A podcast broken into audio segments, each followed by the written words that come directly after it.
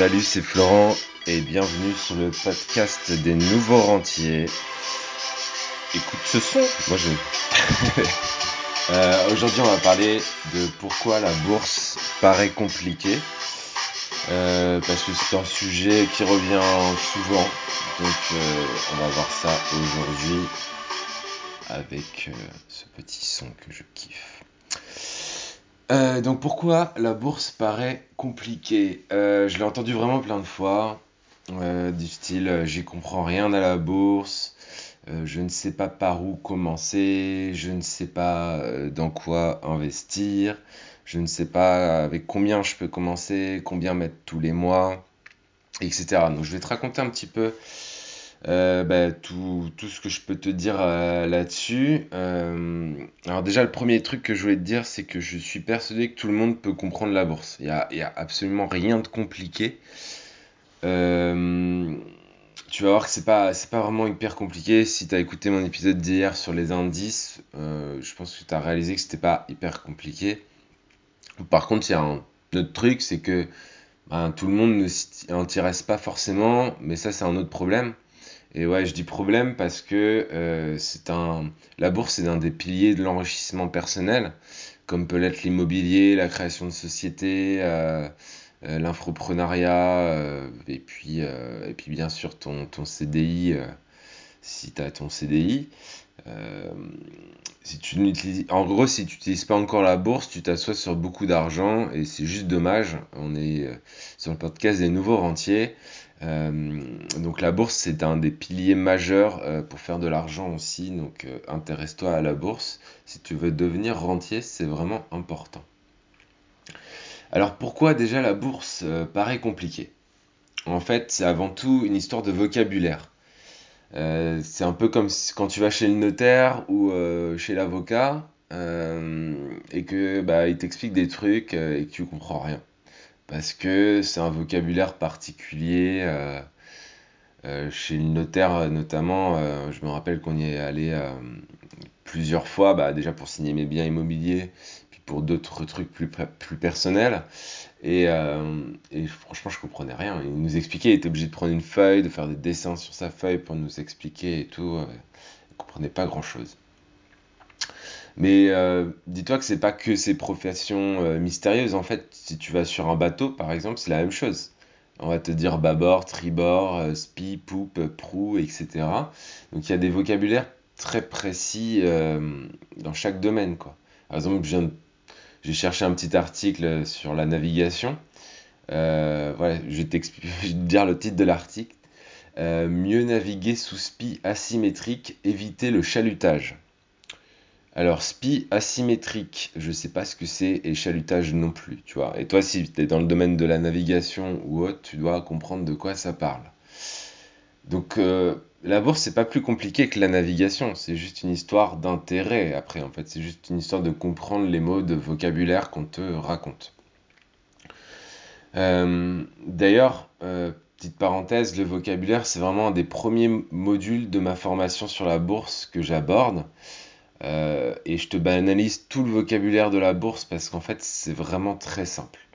Mais je vais quand même te donner un aperçu dans, ce podcast, c'est le but aujourd'hui. Donc pour cela, en fait, j'ai pris un exemple euh, vraiment récent. Euh, en fait, on va détailler l'introduction en bourse de la Française des Jeux.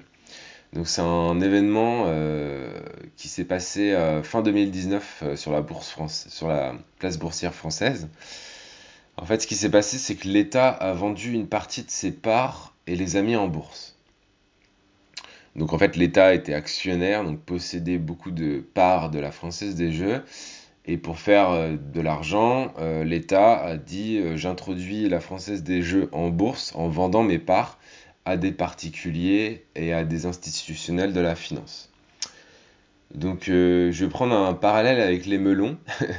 Donc un melon, on va dire c'est une action. Donc en fait, l'État français a décidé de vendre 191 millions de melons aux Français particuliers et donc aux institutionnels institutionnel, je vais y arriver avec ce mot, de la finance. Ça en fait pas mal de melons, tu vois. Le prix d'un melon, il a été fixé à 19,50 euros. Euh, ouais, ça fait un peu cher le melon, mais voilà.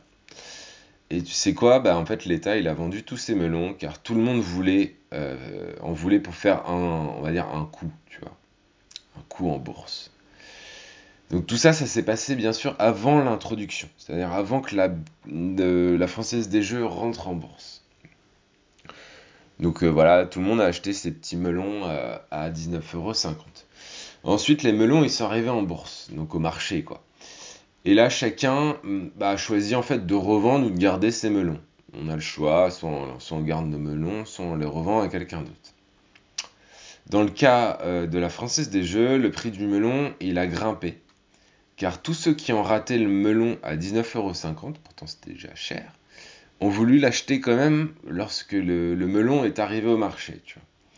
Et aujourd'hui, le melon, il est fixé à 22,97€.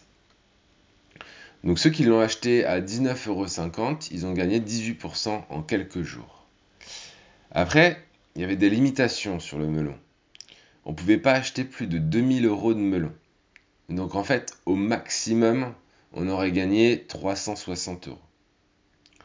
De plus, euh, bah, c'est risqué parce que euh, ça aurait pu mal se passer, tu vois. En fait, euh, bah, les personnes n'auraient pu pas vendre leur melon ou le prix du melon aurait pu baisser.